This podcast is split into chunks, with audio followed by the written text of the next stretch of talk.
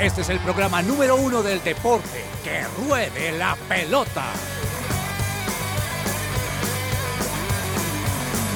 Amaneció, hay que salir otra vez a la cancha. El cuerpo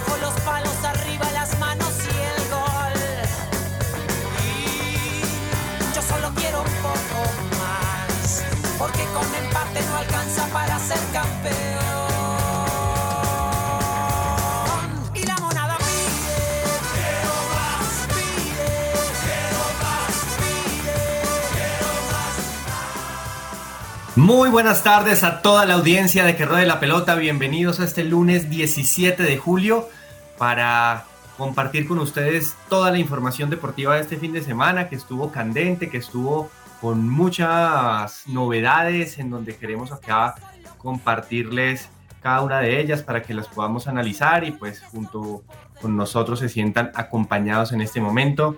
Queremos eh, hoy darle la bienvenida también acá a mi compañero James Estrada, que se encuentra en el estudio. Así que, señor James, bienvenido. Cuénteme usted cómo está, cómo la pasó el fin de semana. Patiño, feliz, feliz, feliz de estar con usted, con, con cabezas, toda la audiencia. Tenemos un programa, comenzó la Liga Colombiana, oiga. Comenzó. Ya comenzó. Vamos a estar hablando de eso y alícense ahí que tenemos un programa muy lindo hoy. Sí, señor, estaremos hablando de Liga Colombiana, estaremos hablando también de tenis, porque tuvimos Wimbledon, porque tuvimos también eh, Tour de Francia, mejor dicho. Señor Cabeza, yo imagino que usted no se despegó de ese televisor el fin de semana y además felicitaciones porque el equipo de la banda cruzada es nuevo campeón del fútbol argentino y me imagino que usted está muy contento. Cuénteme cómo se encuentra hoy.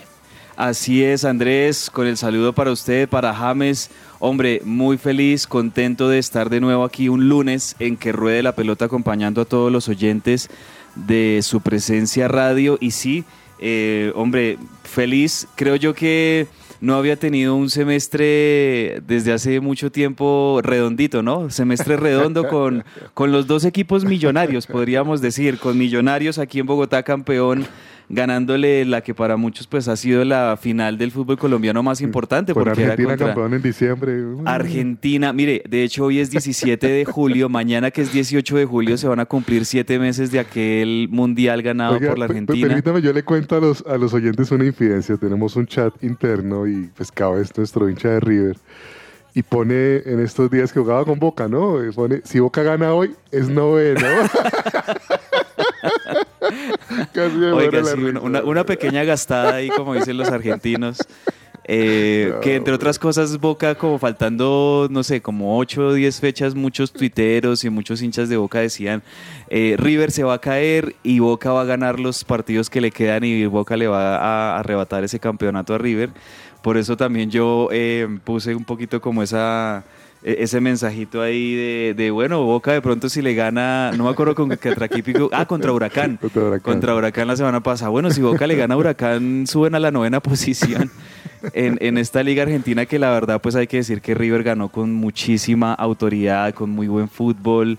Eh, entonces, pues no, nada, eh, muy contento Andrés. Ahorita también para analizar un poquito, contarles algunos, algunos datos importantes de lo que fue esa consagración de River, algunas estadísticas alrededor de, de este título número 37 de River. Así que bueno, hablar de fútbol colombiano también, de la selección Colombia femenina que ya esta semana comienza el Mundial de Australia y Nueva Zelanda, donde por supuesto vamos a estar siguiendo de muy de cerca a nuestra selección colombiana femenina, hablar del Tour de Francia y hablar ya también de, de eh, el, el nuevo rey del tenis, podríamos decir, con la victoria de Carlos Alcaraz ayer en Wimbledon.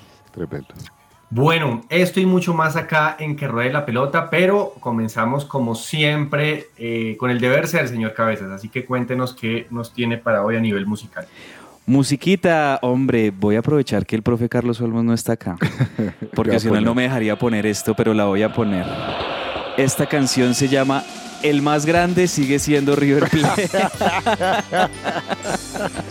de Ignacio Copani, música argentina. Escuchemos un poquito esta canción y empezamos. siendo River Plate, el campeón más poderoso de la historia, por las glorias que alumbraron el ayer y que brillan todavía en mi memoria.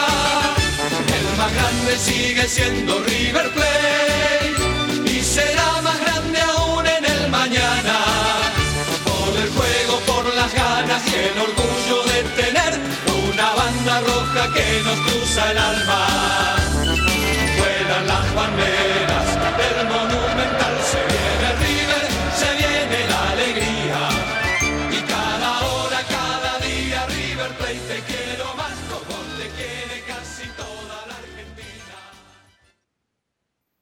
Celebra la pasión del fútbol con un buen café. Coffee and Jesus presenta Hablemos de Fútbol. Hablemos de Fútbol. Devenir champion du monde de football. Devenir champion du monde de football. Bueno, y si la ansiedad y la depresión te consumen, permite que Diana Monsalve, psicóloga con principios cristianos, te ayude a encontrar el equilibrio emocional. Visita www.psicologadiana.com o contáctate al WhatsApp 315-754-8899. Bueno, don Andrés Patiño, hablemos de fútbol. Ahora sí, hablemos de fútbol. Bueno, muchas gracias por esa canción, no la conocía. ¿Qué tal? la Oiga, pero pedernera, bonita, ¿no? yo. Bonita la canción. O Sí, sea, claro. sin el ánimo ya, si ya estoy siendo serios. Es una canción linda, una canción bonita que habla de la grandeza de- del Club Atlético River Plate. El Club Atlético River Plate. Bueno, vamos a arrancar entonces por, como decía James, arrancó el fútbol profesional colombiano, la liga del segundo semestre, la liga Betplay, en donde, bueno, se disputaron siete partidos de los diez eh, que debería tener la fecha. Están un partido para jugarse el día de hoy, otro el día miércoles y otro aplazado. Ya empezamos con los partidos aplazados. Así que bueno, eh, eh, va a ser difícil empezar a leer la tabla desde el comienzo. Sin embargo, pues claramente los equipos con mucha ilusión. Viene un Millonarios campeón con la ilusión de, de ser bicampeón, con una nómina pues que mantiene en su gran mayoría, pero pues hay grandes contrincantes que también quieren arrebatarle el título al conjunto azul, azul y uno de esos es el América de Cali, señor James, que arrancó con una gran ilusión con Lucas González en el banco, con su asistente técnico Alexis Enríquez, que yo imagino que se debe sentir rabo vestido de rojo siendo un, Verde. un referente de Verdolaga, pero bueno, ya en su profesión de asistente es otro el cuento.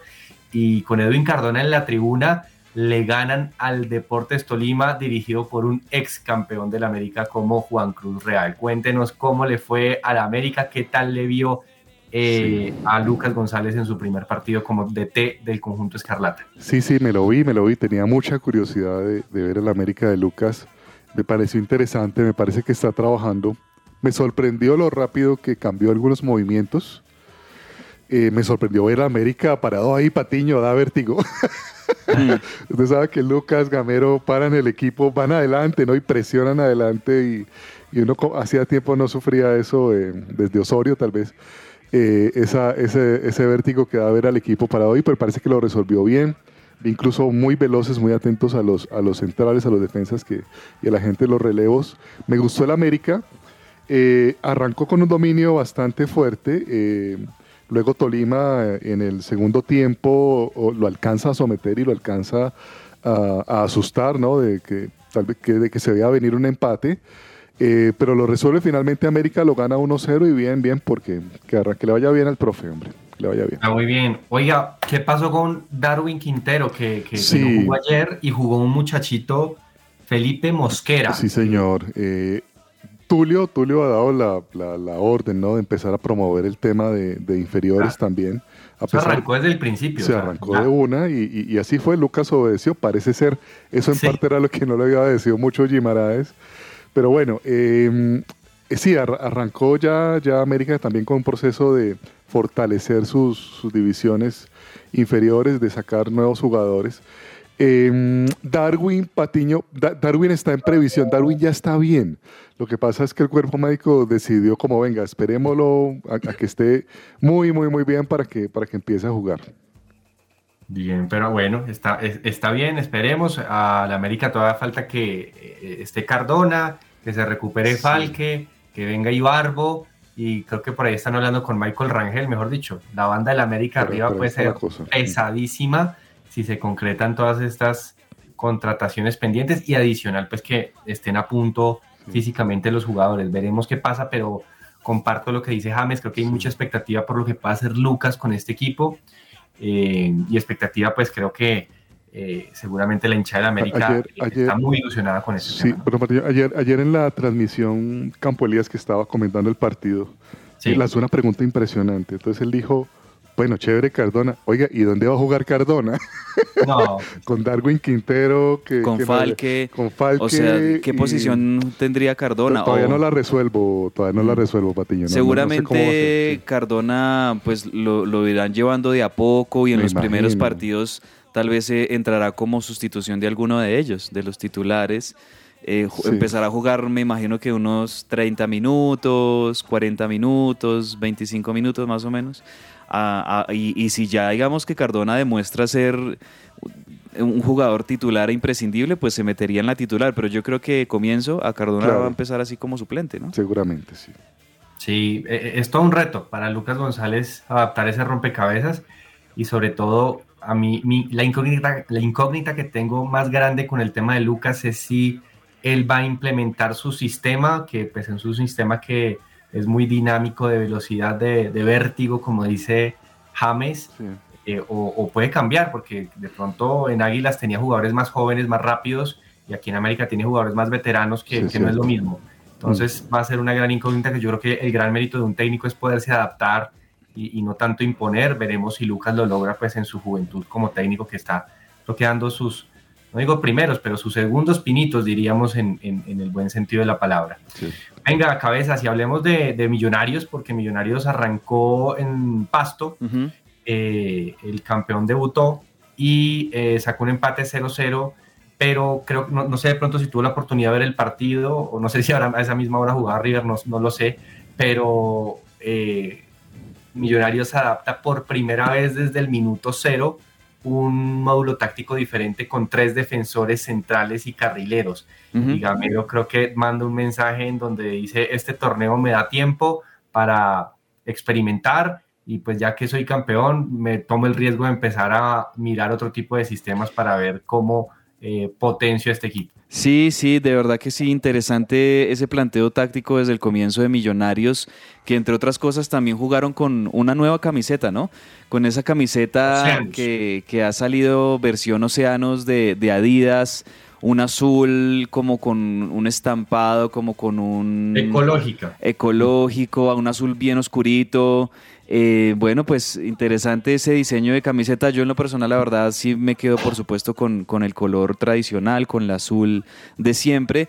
Pero enten- entendiendo también que como temas de marketing y más si por ejemplo Millonarios es visitante, se aprovechan este tipo de partidos para que Millonarios use estas, esta indumentaria y asimismo pues también se puedan vender una que otra de esas camiseticas de, de Adidas que ha sacado últimamente.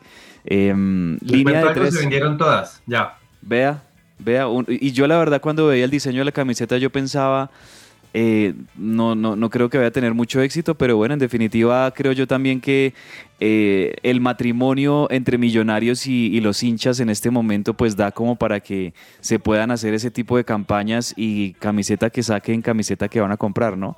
Entonces, buena línea de tres al principio con Ginás y, y Juan Pablo Vargas de centrales. El regreso de Juan Pablo Vargas después de su paso por la selección de Costa Rica, se perdió las finales, pero aún así pues es uno de los jugadores más importantes de este Millonarios y aunque no estuvo presente en ese partido frente a Nacional por el título, es como si lo estuviera, ¿no? Porque fue un jugador que fue de los más em, constantes, de los más regulares durante todo el semestre.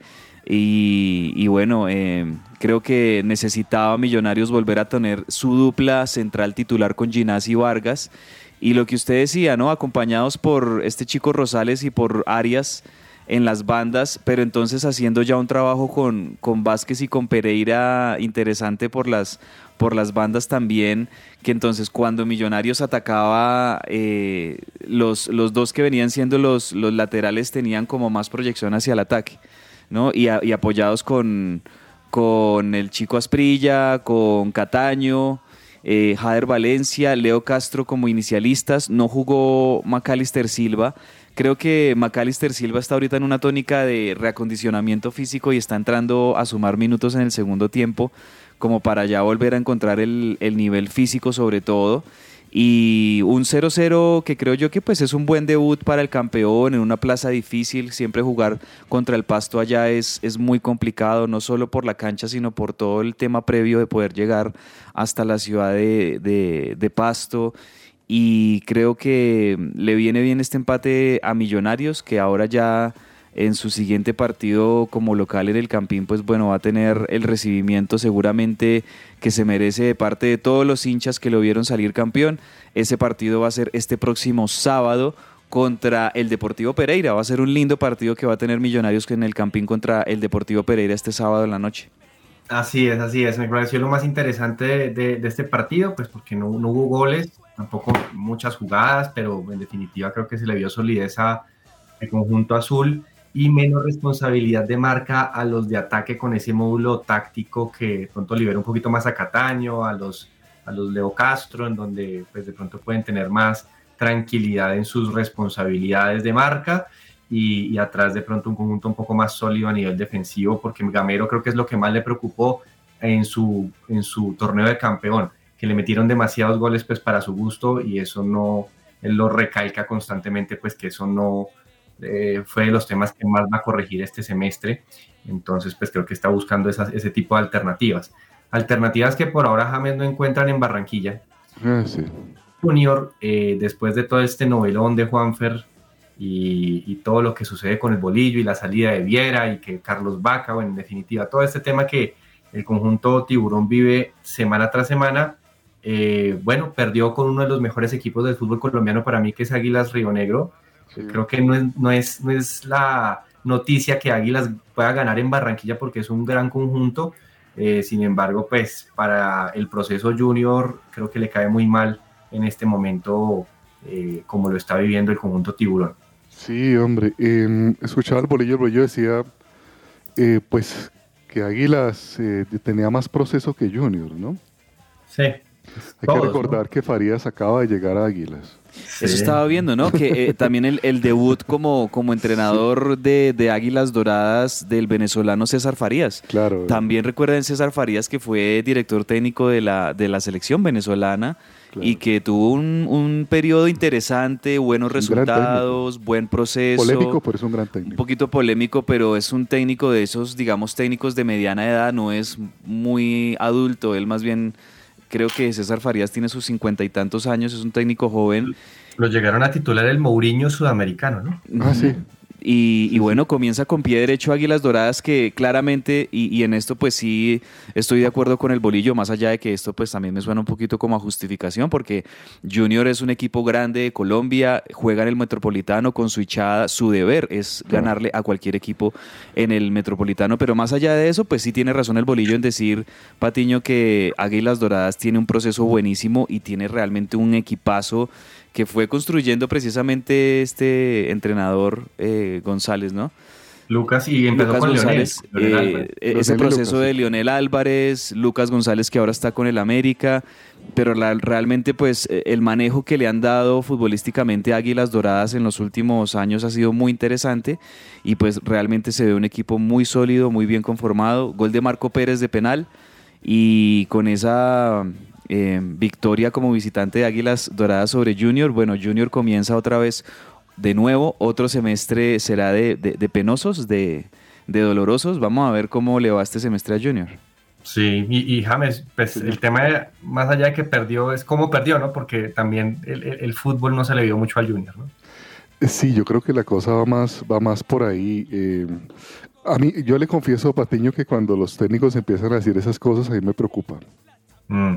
No, no le parece, no, no le ha pasado. O sea, cuando, no, es que el otro rival, no, cuando, Ajá. cuando hay una Además que justificación del rival, Le, le cuento que yo he escuchado conferencias de prensa del bolillo del semestre pasado y creo que es un cassette que está poniendo nuevamente. Exacto. Pues todos los equipos tienen procesos anteriores. Si pierde con millones, pues si pierde con millones, si pierde con América, o sea, todos los equipos vienen trabajando. El hecho es que. Junior, más allá de que tenga un técnico nuevo, tiene una nómina constante porque muchos jugadores vienen del Junior de, de temporadas pasadas. ¿no? Sí, es lo, lo- yo digo que un equipo de la grandeza de Junior eh, Sí. merece otro tipo de rueda de prensa. Sí, estoy de acuerdo con James. Es decir, como es que estamos hablando de, de Junior, uno de los equipos más grandes del país, sea quien sea el entrenador de Junior, eh, entiendo un poco cómo lo dice el bolillo, pero, pero está en, el, en la dirección técnica del Junior de Barranquilla. Eh, es- y además que acaba de perder un partido en No, el Metropolitano no, de local. imagínese usted el técnico de Real Madrid que será diciendo, no, perdí con la Real Sociedad, pero es que la Real Sociedad tiene, tiene más buen proceso. Ajá, No, exacto. No, no, porque está- usted es el Real Madrid. Exacto. Entonces, eh, aquí digamos que, pues, eh, humildemente pensamos que el discurso debe ser no. eh, tenemos que mejorar, que haya, que haya autocrítica, porque creo yo que también esos mensajes de autocrítica en ciertos momentos son importantes también para los jugadores de, de que recuerden cuál es la camiseta que se están poniendo. Y, y- y creo yo que esto es a la postre más saludable que sacar excusas o que de pronto tener algún tipo de justificaciones de, de las virtudes de- del rival, que también es válido decirlas. Pero Mm. pues hombre, estamos hablando de, de- del junior, estamos hablando de un equipo grande y, y hay que ser autocríticos para tratar de salir de esa crisis deportiva en la que ya están desde hace rato. Sí, señor, sí, señor. Creo que la cosa, bueno, no empezó muy bien en Barranquilla, pero pues sabemos que este torneo tiene muchas oportunidades pues para recuperarse a lo largo del semestre. Veremos eh, qué es lo que sucede pues en Barranquilla con, con el bolillo, con el conjunto tiburón. En definitiva, pues es un grande y tiene que estar peleando las finales. Señores, y bueno, eh, eh, Envigado perdió 1-3 con Bucaramanga en otros resultados. Huila le ganó 2-1 al Unión Magdalena en este nuevo proceso del Unión Magdalena, como le digo, by Independiente del Valle, pues porque están ahí detrás los, los inversionistas, así que interesante lo que va a pasar con Huila. Medellín empató 2-2 con Equidad y Once Caldas empató 1-1 con el subcampeón Atlético Nacional, que bueno, presentó también un partido, me- vi algo de este partido, me pareció un partido medio, medio flojito, pues por, por lo que presentaron los, dos conjuntos. Y en definitiva, pues eh, con estos siete partidos, quedan dos partidos esta semana, Pereira contra Cali, Santa Fe contra Jaguares. Y hablando del Cali, eh, James, una noticia chiquita y es que tiene nuevo técnico, ¿no? Sí, Eh, sí, Un querido por el conjunto Escarlata, Un- Jaime de la Pava. un muy querido Jaire de la Pava por la, la hinchada de la América. Es de esos que si llega a la cancha nadie lo va a chiflar, nadie va a... Claro, ¿no? es el rey, es, es, es tipo, pues no lo comparo Gallardo, Bianchi, pero Sí, sí, sí, baja las proporciones, más o menos, sí, de acuerdo. más ahí. o menos eh, el cariño de la hinchada del América por Jaime de la Pava, yo creo que está como por ese mismo orden. Y, y, bueno, me imagino yo también un, un llamado, James, de la dirigencia para Jaime de la Pava para que pueda salvar al, Ameri- al, al Al Cali. Deportivo Cali de lo que se le viene en este semestre, que no va a ser nada fácil. Ojalá- de ojalá verdad que le vaya hacer, bien. sí. O sea, le deseamos lo mejor a Jaime de la Pava. eh, me llamó la atención algo, Patiño. ¿Cómo le parece que Sergio Herrera, pues el, el asistente, el interino del Cali, dijo, El asistente queda de Pinto. sí, exacto, dijo sobre el tema, el jugador barranquillero, ¿no? Eh, el chino Sandoval. Sandoval. Es que no entrena hace dos meses. Entonces lo estamos reacondicionando.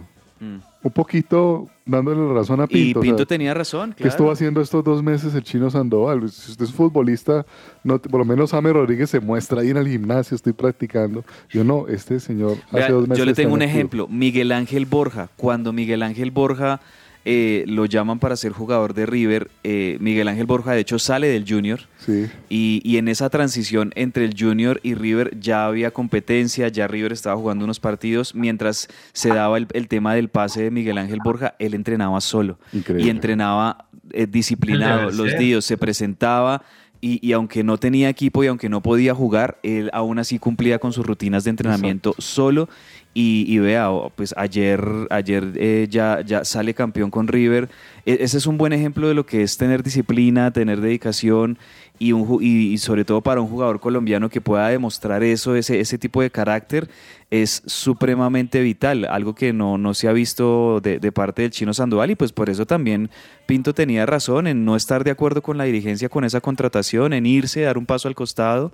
Y ahora me imagino yo que Jaime de la Pava querrá manejar esto de una manera pues salomónica, No, eh, listo, entonces eh, tratar de hacer una buena pretemporada física con el jugador, si se va a sumar, pues entonces que pueda estar en buenas condiciones, pero no deja de llamar la atención ese detalle. Claro. Así es, así es. Bueno, señores, esto es el fútbol colombiano en su primera fecha. Estaremos pendientes de los siguientes partidos, pero hay que hablar de la selección Colombia femenina, cabezas que usted la mencionaba. Sí. Porque, bueno, viene, viene el debut, viene el Mundial, eh, que se va a disputar en, en, Australia, Nueva Zelanda, y finalmente Colombia en su último amistoso, si no estoy mal, empató 2 a 2 con China, ¿no? Sí, sí, sí, con la selección china, empate 2 a 2 en estos partidos preparatorios. Oiga, dos chinas le hicieron gol a Colombia. 2-2, eh, amistoso, el último amistoso de, de, Colombia frente a China antes de su debut.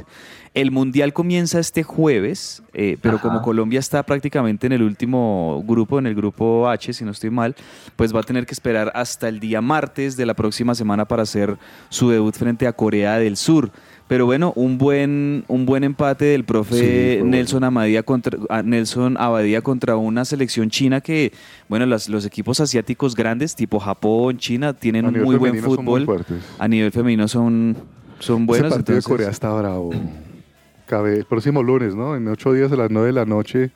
No se lo pierdan. Eh, Colin Bell, la técnica de Corea del Sur, más o menos lo ha pintado como este es el partido. Nos preparamos para ganarle sí. a Colombia y creo que para Colombia también, ¿no? Por lo ese primer partido pasar. va a estar, ese, ese primer partido, o sea, prácticamente Colombia entra a jugar ese mundial en una final contra. Corea del Sur. Gol de Catalina Usme en este 2-2 de, de, Colombia contra China.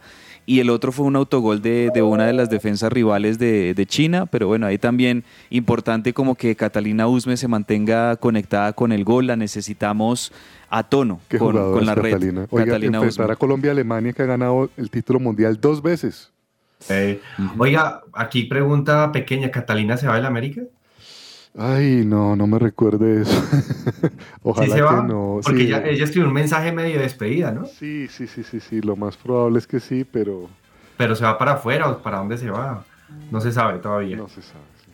Ok, bueno, estaremos pendientes, pues, porque ella habló de cerrar ciclos, ¿no? Y eso, Ajá. obviamente, con un mensaje cariñoso hacia la hinchada del América, pero pues claramente es, es la figura del equipo. Hey, compañeros, corrijo, estoy viendo acá y el debut de la selección Colombia en el Mundial no va a ser el martes, es el lunes, el próximo el lunes, de, julio. de, hoy en 8. Entonces, el, eh, para que vayamos de una vez programándonos y estando atentos, de hoy en 8, el próximo lunes 24 de julio, el debut de la selección Colombia contra Corea del Sur y eso va a ser a las 9 de la noche. O sea, horario prime time podríamos decir para, para el debut de la selección Colombia contra Corea del Sur, que esperamos de verdad que les vaya muy bien. Partido durísimo, pero partido que hay que ganar para no comenzar perder. con pie derecho. Sí. sí. Como diría la escaloneta, el primer partido es lo importante, pero bueno, eso ya después se corrigió. Después en el camino lo corrigieron y bueno, ya, no hay, no, no hay nada escrito, pero sí es cierto, el primer partido da más confianza. Creo que lo que sufrieron los argentinos después es muy, muy, muy complicado para clasificar en esa ronda.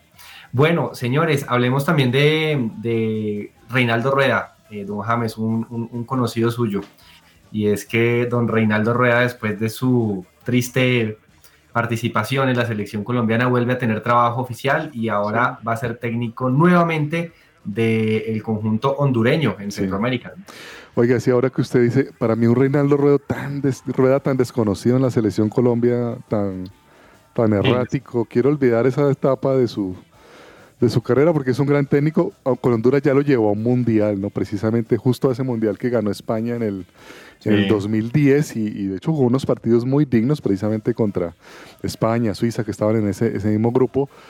Eh, y bueno, que le vaya bien al profe, que le vaya bien sí. al profe y se recupere de, esa, de ese paso tan, tan malo por la selección Colombia. Yo creo que nadie duda de las capacidades de, bueno, no sé si nadie, pero la mayoría creo que sabemos de la capacidad que tiene un técnico de ganar una Copa Libertadores, de hacer eh, bicampeón a un nacional, de haber hecho lo que hizo en selecciones juveniles. O sea, el, hombre creo que se está en el, en el top 5 de históricos en el fútbol colombiano, yo creo. Sí, claro, así y, es. Y lastimosamente le, le, fue muy mal, creo que la relación interna no sé si era la mejor, pues de pronto las soluciones no se buscaron, pero bueno, eso es un volver a comenzar, seguramente se cayó y hay que volverse a levantar para que a Reinaldo le vaya bien. y, y seguramente allá en Honduras también lo quieren. Esta también va a ser su segunda vez, esperemos que esta segunda vez sí le salga en otra Que selección. le vaya bien, sí, señor. Así es, y hablando de Centroamérica, Don Cabezas, hubo final de Copa Oro y ayer, eh, creo que casi con los últimos minutos, vi el gol, eh, México se coronó campeón al ganarle a Panamá, casi que al minuto 88, si Ujú. no estoy mal, un conjunto panameño que le cuento que viene haciendo un proceso interesante con un técnico danés, Christensen, Thomas Christensen, y, y el conjunto de Panamá que viene mostrando muy buenos temas, conjunto de Panamá que dirigió de hecho Bolillo hace unos años, eh, le- se la puso difícil, pero bueno, México se consagró nuevamente campeón. Campeón la selección de México frente a Panamá en esta Copa de Oro, que es como pues la Copa América de la CONCACAF, ¿no? De las selecciones CONCACAF. Eh, una Panamá que hay que destacar su buena campaña, llegando hasta la final, eliminando a Estados Unidos en la, en la semifinal de manera sorpresiva, porque pues prácticamente todo estaba dado para que la final fuera México-Estados Unidos y Panamá ahí se, se, se coló en esta final y lo hizo de muy buena manera. Le hizo buen partido a México, aunque la verdad sí, el dominio en gran parte del partido, hay que decirlo, fue de la selección mexicana, con siete remates al arco, tan solo dos de Panamá. 52% de posesión de la selección de México. Y sí, usted como lo decía, el gol lo hizo Santiago Jiménez al minuto 88, ya sobre el final del partido, cuando tal vez eh, eh, los, los panameños querían llevar esto hacia la extensión, hacia, hacia los penales, pero termina ganándolo México con una gran, gran cantidad de personas en el estadio SoFi de la ciudad de Los Ángeles. Eh, la cancha de Los Ángeles Rams y de Los Ángeles Chargers en la NFL, el SoFi Stadium, que es un monstruo, es un estadio espectacular Muy lindo. tecnología de punta, una, una pantalla de 360 grados impresionante realmente. O sea, para mí ese es el, el estadio más lindo que hay en los Estados Unidos hoy por hoy, ese SoFi Stadium, y, y creo que se va a meter en la pelea por ser la final del mundial que vamos a tener en el 2026 también, cuando sea el mundial de México, Canadá y Estados Unidos. Seguramente van a querer que eh, la final sea allá en el estadio SoFi y con muchos hinchas mexicanos, por supuesto, allá en la ciudad de Los Ángeles, que son un montón. Oiga, Así es, así escuchaba es. un poquito de, de ESPN, Patiño, perdón. Sí. Para que usted vea lo difícil que es dirigir a una selección mexicana. eh, y decía eh, Feitel, de los analistas, eso es ganar nada, enfrentar a Panamá es enfrentar a nadie. Es que eso, eso pasa, ¿no? Eso pasa con, con México, que la competición de México no es la más elevada y por eso demeritan mucho lo que hace. Obviamente gana muchos títulos, pero a la hora de enfrentarse a las potencias, pues se queda siempre con, con ese tipo de competencias, ¿no? Y, y pasa mucho en el fútbol colombiano, que de pronto cuando vamos a, a la Libertadores es cuando nos damos cuenta de la realidad, pese a que aquí disfrutamos nuestro fútbol colombiano en gran parte. Oigan, señores, y dos cosas eh, rápidas. Uno, eh, Juan Guillermo Cuadrado va a pasar de vereda, se va a Milán a jugar con el Inter de Milán después de no haber eh, renovado con la Juventus. Eh, y esto pues, habla también, yo, yo quiero destacar aquí dos temas. Uno, que Cuadrado creo que ha sido el futbolista junto con Iván Ramiro Córdoba que se ha mantenido en la elite durante tantos años, esto lo hemos destacado y eso eh, vuelve a pasar y en este momento elige al Inter de Milán eh, mm, y, y no crean que no haya tenido otras ofertas, ha rechazado ofertas por ejemplo de 8 millones de, do- de- de dólares salario, al, al- al año como salario cuando el Inter le ofreció 2.5, ¿no?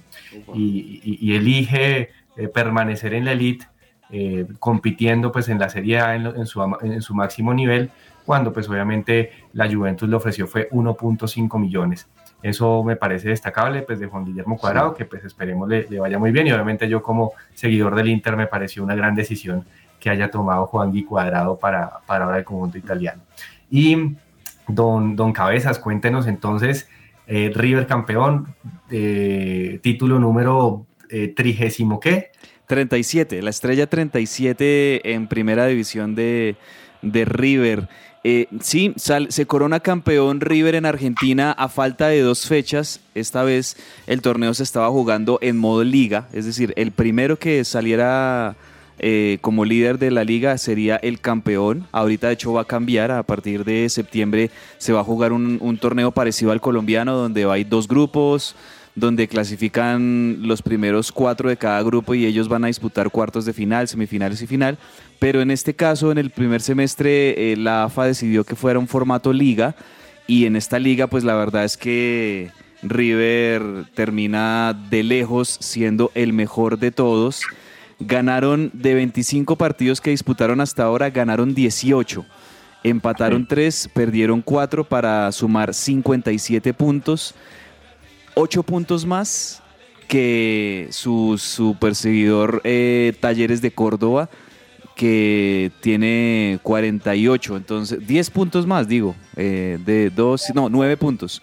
9 puntos más que Talleres y a falta de dos fechas. A River todavía le quedan dos partidos que, bueno, seguramente en esos dos partidos va a utilizar eh, jugadores suplentes porque ahorita se le viene ya a los octavos de final contra Inter de Porto Alegre. El partido se jugaba este sábado contra Estudiantes de La Plata, que Estudiantes también tiene allí compromiso de Copa Internacional, entonces eh, salió con un equipo alternativo, con un equipo, en una mezcla entre titulares y suplentes. Y de manera, diría yo, casi poética, River decide ganar este partido 3-1. Así como lo ganó en el 2018 en la final de Madrid. River gana este partido 3-1 para salir campeón. Eh, desde el primer minuto quiso resolverlo de una con, con gol de, de, su goleador durante este semestre, el delantero Lucas Beltrán, que Lucas Beltrán, como para referencia de, algunos, es eh, el nuevo Julián Álvarez que tiene River. Es un juvenil surgido de las divisiones inferiores, delantero de mucho oficio, de marca, de mucha movilidad y además tiene gol. Entonces Lucas Beltrán puso el primer gol. Luego el segundo lo hace una de las figuras de, de, este River y uno de los jugadores ya podríamos decir veteranos y emblemas, Nicolás de la Cruz, el uruguayo. Y el tercero lo hizo también una de las nuevas promesas y de las nuevas figuras de este River que es eh, Ezequiel Barco, una de las flamantes contrataciones en el último año de River. Entonces termina el partido 3-1 y de esta manera River consigue su estrella 37 en la primera división argentina. Eh, Boca se queda con 29, Independiente creo que tiene, si no estoy mal, 13, 14. Y pues así está como el, el, habla, contando estrellas, así como hacemos aquí cuando contamos las estrellas del América, de Nacional, de Millonarios, pues River suma su estrella número 37 en el fútbol argentino. También, bien, también el campeonato para De Michelis, ¿no? Hay, hay que decirlo porque mucho se hablaba de ¿Qué, ¿Qué, pasaría con este nuevo técnico que llegue después de, de Marcelo Gallardo? ¿Estará a la altura? Eh, ¿Podrá manejar eh, el gran eh, éxito glorioso que dejó Gallardo tras su salida?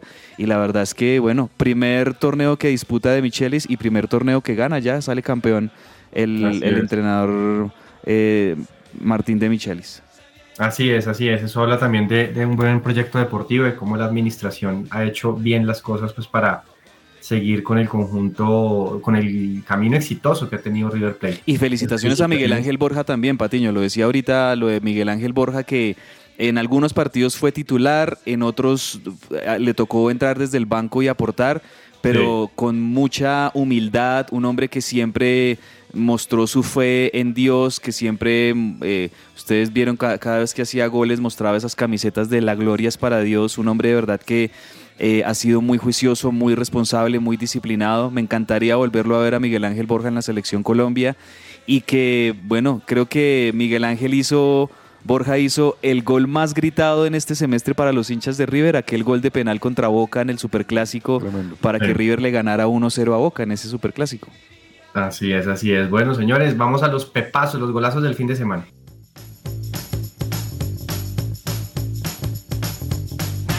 El pepazo.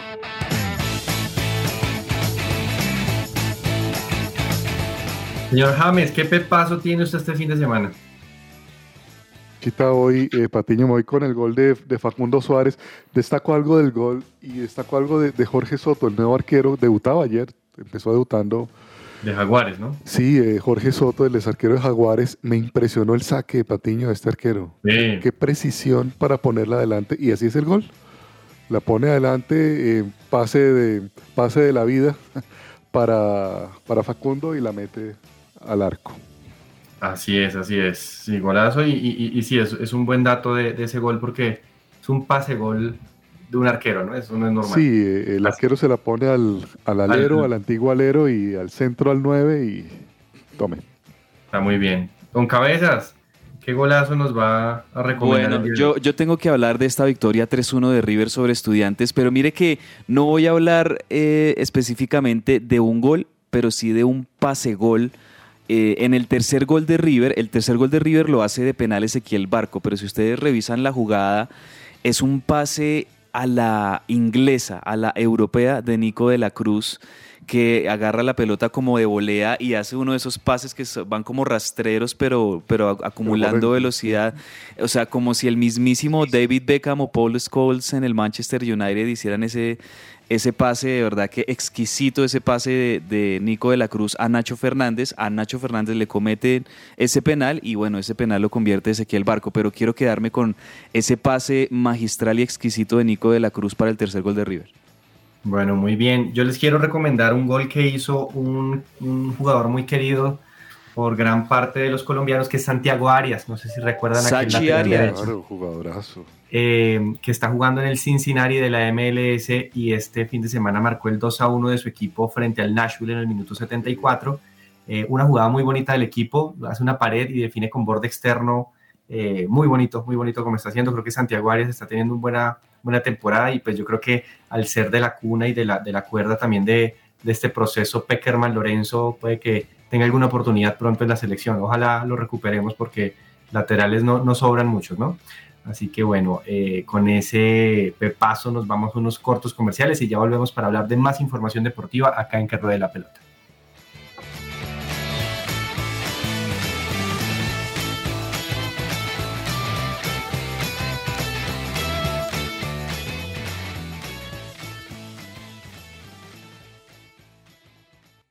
Escuchas su presencia radio.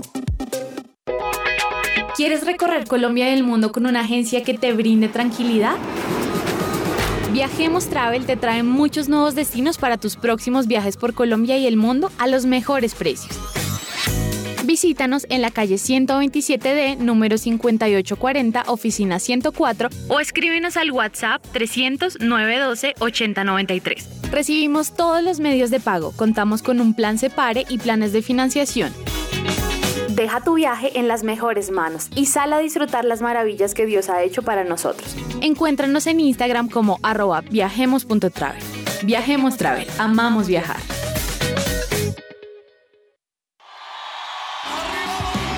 Vuelve Raza de Campeones. Raza de Campeones. Juntos, Alex Campos, un corazón. Jesucristo basta. Jesucristo basta. Alex Zurdo y más. Agosto 12, Coliseo Live. Raza de Campeones. Info taquillalive.com y razadecampeones.org. Alex Campos, Raza de Campeones. Israel, el viaje de su vida lo lleva a Tierra Santa, Monte Carmelo, Mar de Galilea, Capernaum, Belén, Nazaret, Jerusalén, Jericó y 35 lugares en Israel. Y en Egipto, los pasos de Moisés, Monte Sinaí, crucero por el río Nilo, las aguas de Mara, Luxor, El Cairo, pirámides y 37 lugares en Egipto. Salida 26 de octubre, 317, 741, 9554, 318, 410, 2519. Su presencia radio te acompaña.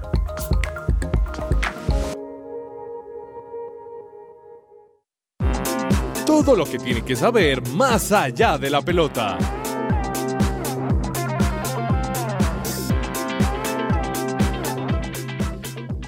El Tour de Francia continúa, señor James, y, y bueno, eh, sigue eh, esa competencia entre Vingegaard y Pogachar, así que finalmente esto es una competencia de titanes, ¿no? Así se ve desde la barrera. Eh, cuéntenos un poco cómo, cómo, qué sucedió este fin de semana y pues también en los colombianos cómo, cómo está viendo el panorama. Sí, sí, buena, buena, buen título ese, competencia de titanes. Eso es el tema. Vingegaard y mm, Pogachar, a- a un cuento aparte. Sí. Y luego Ah. viene el mejor de los mortales de tercero, Sí. que hasta ahora es Carlos Rodríguez. ¿Se acuerda cuando Falcao era el mejor de los mortales? Detrás Después de Ronaldo y Messi, Así en la Liga. Española y después venía el Atlético de Madrid de Falcao que en ese momento era brillante, pero así se decía, o sea, el, mejor de el Barcelona mortales. y el Real Madrid eran como eh, ya se sabía que la liga estaba entre los dos y pues los dos mejores jugadores Ronaldo y Messi. Así está pasando con Vingegaard y Pogachar, la verdad Sí. es que eso- ellos dos parecen como dos fuera de este planeta Así y el es. resto son mortales. Eh, estuvimos un fin de semana tremendo, Patiño, viernes, sábado, domingo de montaña, pero de la fina, de la alta.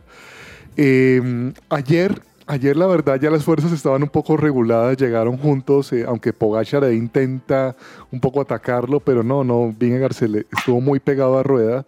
Los gregarios trabajaron al máximo en este fin de semana. El sábado pasó algo bien curioso y, y quiero, quiero recalcar en este punto. Hubo un momento de la carrera en que Pogachar le hizo un ataque demoledor a Vingegaard y lo dejó sembrado, o, o se veía, o se vio a Vingegaard que no pudo responder y una moto de televisión frenó a Pogachar. Sí, sí, sí, sí lo vi. Po- polémico momento porque apenas están 10 a 10 segundos de diferencia y qué hubiera pasado si esa moto no se atraviesa. Eh, y bueno, algo de lo Mm. Y que... eso le permitió a Sí. Vingegaard recuperar un poquito porque la verdad lo de Pogachar... Claro, no, no lo Mm. pudo soltar y luego él ya, ya se pega y desciende El juntos, sábado, pero- la etapa del sábado estuvo muy bizarra, James, porque también hubo caídas, hubo una caída grandísima, entre otras cosas también hay que decir y reportar ahí la, la triste noticia de que eh, eh, nuestro Esteban Chávez le tocó retirarse. Esteban Chávez le tocó retirarse producto de esa caída. Muchos estuvieron involucrados en esa caída, o sea, prácticamente a El- todos el tocó. empujón del, ¿no? Se, se ve, bueno, la cara muestra parece un empujón a un ciclista. Sí, y pues se provocó una caída ahí eh, muy, muy nutrida de, de muchos corredores. Eh, y creo yo que esto también no le permitió a Pogachar como sacar los segundos que hubiera querido, además de este detalle de la moto que, que sí No, se ve claramente que lo frenó. Fue esos ataques demoledores que uno, uno, o lo que vimos todos fue Vingegaard se quedó sembrado, arranca Pogachar Mm. Sí. y, la, y la moto lo detiene. Pero bueno, le cuento Patiño que lo que viene es candela de la buena. Mañana tenemos contrarreloj. Ah. Y el miércoles montaña otra vez. O sea, tenemos un martes y miércoles donde se puede definir el tour. Les recuerdo, son tan solo 10 segundos. 10 segundos entre... Es que no es nada, o sea, 10 segundos eh, no es nada. Y de hecho, yo creo que Pogachar va a querer atacar también en esta contrarreloj. O sea, eh, ah, cuando entendiéndose atacar es hacer una gran contrarreloj. O sea, fue esfuerzo al tope. esfuerzo al tope de Pogachar para sacarle segundos, porque creo yo que sí, por el biotipo de ambos, aunque Vingegaard también se ha logrado defender muy bien, creo que Pogachar tiene un poquito más en la contrarreloj y de pronto le puede sacar algunos segundos eh, a, a Vingegaard, pero Vingegaard pues la verdad se ha estado defendiendo muy bien. La etapa de ayer la ganó Wout Poels. Sí, señor. Eh, una llegada en montaña que pues la terminó ganando en solitario, muchos corredores regados de, de los perseguidores y todos esperábamos que en esos últimos kilómetros o sobre todo en el último kilómetro pues el ataque de Pogachar em, lo dejara a Vingegaard y la verdad es que Vingegaard muy fuerte. hay que, hay que resaltar y hay que destacar también de Vingegaard para usted ser líder del Tour de Francia también tiene que saberse defender y Vingegaard lo ha hecho muy bien. Y defenderse O de ese camión que es Pogacar. se ha defendido muy bien. ayer pasó algo también, Patiño, fue que se fue Van Aert, que es un, pues, hombre, es el hombre de Vingegaard, eh, o uno de los hombres con, con, con pues, de, de lleva- que lo llevan. Y Van Aert va adelante, va adelante. Y uno decía, "Oye, ¿qué hace por allá Van Aert? Si debería estar de pronto más con Vingegaard. Pero lo que pasa es que Vingegaard está tan fuerte que le produce esas confianzas a su equipo. y mandaron a Van Aert por la etapa. Así es. Bueno, eso es la, el panorama por el Tour de Francia, así que estaremos eh, aquí haciéndole seguimiento en el programa de lo que viene con esta contrarreloj, con la montaña que queda y pues claramente aquí en ocho días contando quién se llevó ese maliot eh, amarillo que tiene el- la máxima competencia. Y hablando de máximas competencias, don Cabezas, eh, se disputó la final, las finales, tanto femenina como masculina de Wimbledon este fin de semana. Eh, hablamos de Wimbledon como el, el- el torneo más prestigioso, si se quiere decir, y más antiguo Sí. de- de- del tenis. Y, aquí se disputaba un, pequeño, un pequeñín de 20 años llamado Carlos Alcaraz contra el mayor ganador de todos los tiempos, como es Nov- Novak Djokovic, y hubo sorpresa. Sí, final de, como usted bien lo dice, Patiño, el torneo más prestigioso del tenis, porque de los cuatro slam que tenemos en el año, el Australian Open, Roland Garros, Wimbledon y el US Open, sí creemos, eh, o sea, históricamente Wimbledon se ha posicionado como, como el más legendario, como el más prestigioso de los cuatro. Y por el público, ¿no? Que sí, el, el ambiente, el, el tipo de las canchas también, ese césped maravilloso que, que tienen allá en Londres con estas canchas de, de Wimbledon. Y bueno, se daban cita el, el pasado con el futuro, no sé cómo decirlo, no, no tanto el pasado con el futuro, sino se daban cita dos generaciones del tenis en una misma cancha. Por un lado, Novak Djokovic, un hombre que, eh, lo decía usted, el hombre más, el tenista más ganador de la historia de Grand Slams, que incluso superó a Roger Federer en esta marca y a Rafael Nadal. Y, y, contra el que va a ser el nuevo rey indiscutido del tenis, por lo menos en los próximos 10 años, eso no cabe duda, el español Carlos Alcaraz. Eh, como que la sangre veterana contra la sangre joven eh, se, se, enfrentaban ambos, siendo Alcaraz el número uno y Djokovic el número dos. Comenzó ganando el partido, de hecho, Novak Djokovic con un parcial muy fácil, 6-1, y de pronto esto pudo haber confundido a, a más de uno en pensar, ah, no, de pronto Djokovic se lo puede llevar fácil pero en el segundo set ahí creo yo que fue ese punto clave de inflexión para el español porque lo gana 7-6 en el tiebreak 8-6 y de esa manera empata la, eh, la, serie de sets y ahí creo yo que se va hacia adelante ya Carlos Alcaraz como con la confianza, el tercer set lo gana facilísimo 6-1, quiebra muy fácil el, el servicio de Novak Djokovic en el cuarto set creo yo que ya Carlos Alcaraz sabía que tenía más opciones de ganar y deja que, que Djokovic se lleve ese set 6-3 para concentrarse en el quinto y último set ganarlo también de manera fácil 6-4. O sea, sí. me parece también interesante lo que hacen el, el cocheo de Carlos Alcaraz, cómo, cómo llevan la final porque si fuera por este joven que tiene obviamente más vitalidad, más juventud, más energía, seguramente él hubiera querido cerrarlo en el cuarto set, pero yo creo que de alguna manera también él entendió, no, estoy jugando contra un histórico, contra una leyenda, contra un grande, vamos a, llevar el partido a cinco sets y en el quinto set eh, te, terminó de demostrar que físicamente estaba mejor que Djokovic, eh, atléticamente estaba mejor que Djokovic y también pues lo acompaña con un tenis exquisito este chico Carlos Alcaraz que termina ganándolo en, claro. en cinco sets y nada, ya, ya se ha consagrado, ya esta es, el, el ganar Wimbledon ya es la consagración de un tenista que como le decimos va a ser el rey del tenis en los próximos 10 años. A mí me llamó la atención algo el partido, yo estaba con un ojo en el, en el tour y, y el, sí, otro, el en, otro en, la, el partido. en la final que cada set fue ganado por, por mucha contundencia por cada uno, menos el sí. último, ¿no? Un poco el y menos el más... segundo. El segundo fue el sí. reñido, el segundo fue el del tiebreak, pero el cada tie uno. Exacto, sí. Sí, sí, pero cada uno pero, también eh, con mucha autoridad, quebrando fácilmente el servicio del otro para ganar su set. Que, que fue raro, de hecho, ver a, a Djokovic perdiendo un tiebreak, ¿no? Casi siempre los gana. Uh -huh. y, ahí, y eso también cuenta mucho, James, porque por lo general los veteranos son los que terminan imponiéndose sobre los jóvenes en este tipo de definiciones claro. ya donde se necesita mucha cabeza fría. La mentalidad, sí. Y, y, y aquí ya eh, Carlos Alcaraz demuestra que no solo tiene la capacidad física, la juventud, la energía, es joven, tiene 20 años, sino que también ya como tenista tiene esa capacidad mental que es tan importante en este deporte para superar eh, retos difíciles como lo son un tie break. Entonces, de verdad que lo de Carlos Alcaraz ya es una realidad y yo me imagino que este va a ser el primero de muchos Wimbledon que va a ganar Carlos Alcaraz.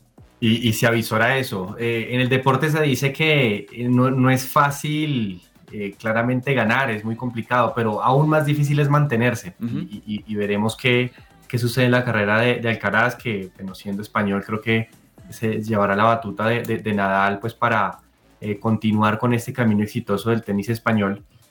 Pero pues hay un par de datos que me sorprenden mucho. Uno, que no había, solamente en la historia había un jugador que había perdido su primer set 6-1 en Wimbledon y había ganado el torneo.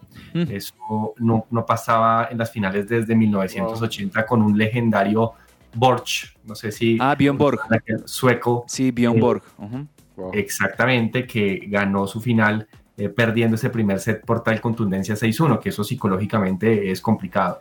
Y dos, eh, a ver, lo que hablaba Cabezas, eh, no, no se avisora pues ese competidor de Carlos Alcaraz en tal magnitud, eh, de pronto, no sé si el ruso o el alemán, eh, pues lo que son Medvedev y, y, no me acuerdo cómo es que es el otro... Es Zverev. El alemán es Zverev y el ruso Medvedev. Y de hecho en las semifinales Alcaraz le ganó a Medvedev, podríamos relativamente fácil, le ganó Alcaraz a Medvedev. Exactamente. Eh, eh, Alcaraz no ha perdido en sus 200 partidos como profesional con ningún jugador menor que él.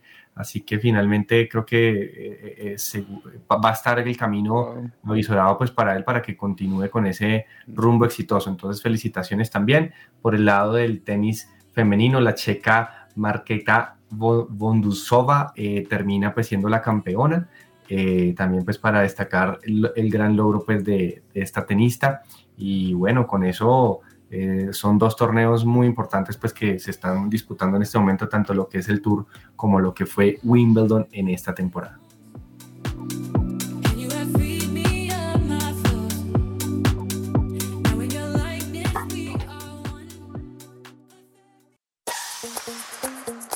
Las historias detrás del deporte. ¿Qué hay en el camerino? Hoy en Que Ruede la Pelota hablaremos de uno de los deportes más exigentes de todos los tiempos. Pero antes, vamos a trabajar un poco la imaginación y para esto te daré algunos tips a ver si logras descubrir de qué estamos hablando. Primera pista, es un deporte olímpico. Segunda pista, para practicarlo debes tener habilidades y destrezas en gimnasia y baile. Y por último, es un deporte que se practica bajo y sobre el agua.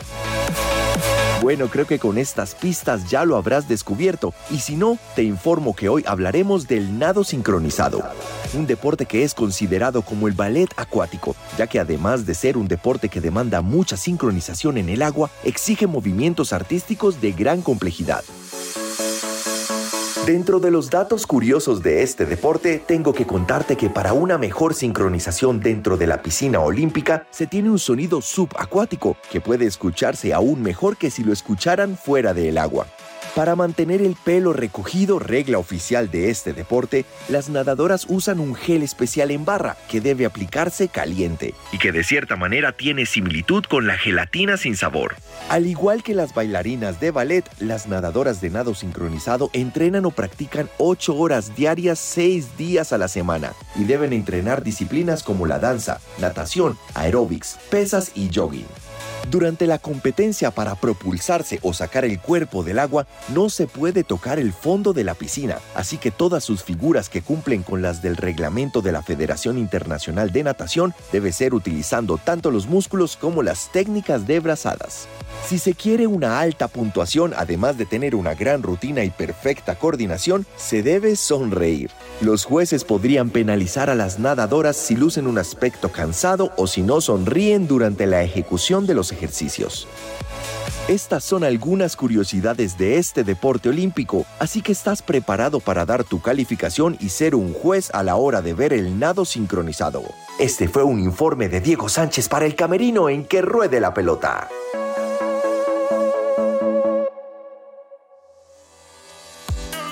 Entre el tintero.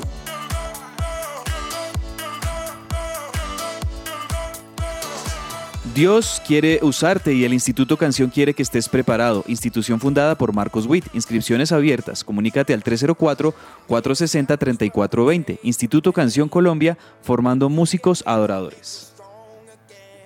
Muy bien, señores, ¿tenemos algo entre el tintero, James? Bueno, hoy juega Pereira Deportivo Cali a las 8 de la noche, completando la, la Buen partido, buen, partido. ese.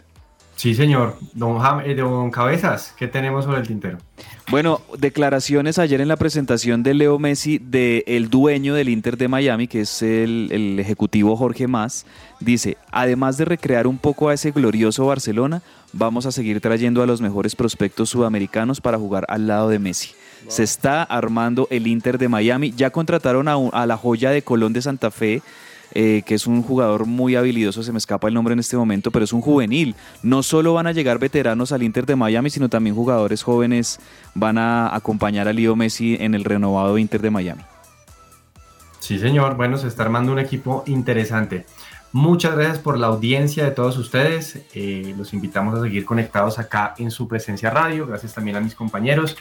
Eh, esperemos que Tengan un buen día, un abrazo a todos. Gracias.